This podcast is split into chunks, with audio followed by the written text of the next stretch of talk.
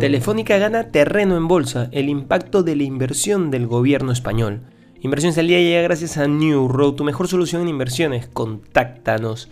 Hoy, en el plano local, Compartamos Financiera colocó certificados de depósitos por 70 millones de soles a una tasa del 6,5%.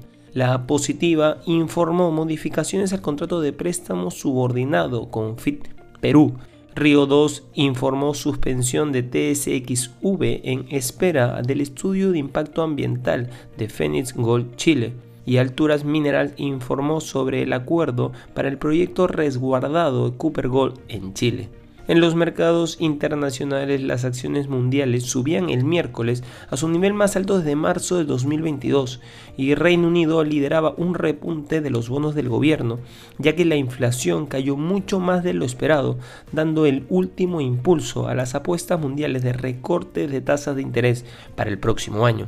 La inflación en el Reino Unido se desaceleró en noviembre a 3,9%, su tasa más baja en más de dos años y muy por debajo del 4,4% que esperaban los economistas encuestados por Reuters, lo que convierte en un caso menos atípico a escala mundial. Por otra parte, las acciones chinas cayeron más de un 1% después de que el Banco Central mantuvo sin cambios sus tasas de interés de referencia, tal y como se esperaba.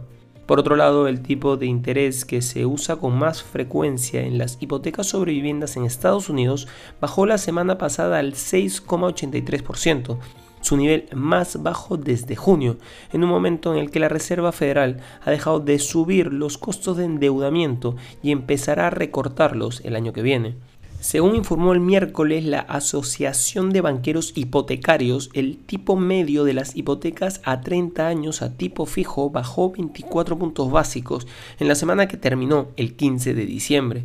El tipo no se situaba por debajo del 7% desde el 28 de julio y a finales de octubre había subido hasta casi el 8%, el nivel más alto en dos décadas.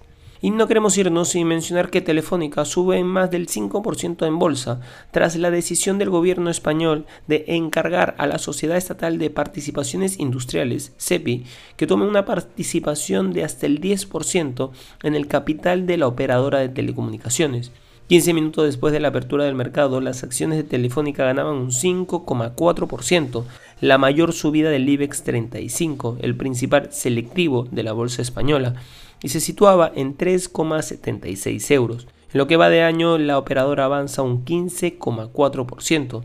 La iniciativa del Ejecutivo se produce tres meses después de la entrada en el accionariado de Telefónica del grupo saudí STC.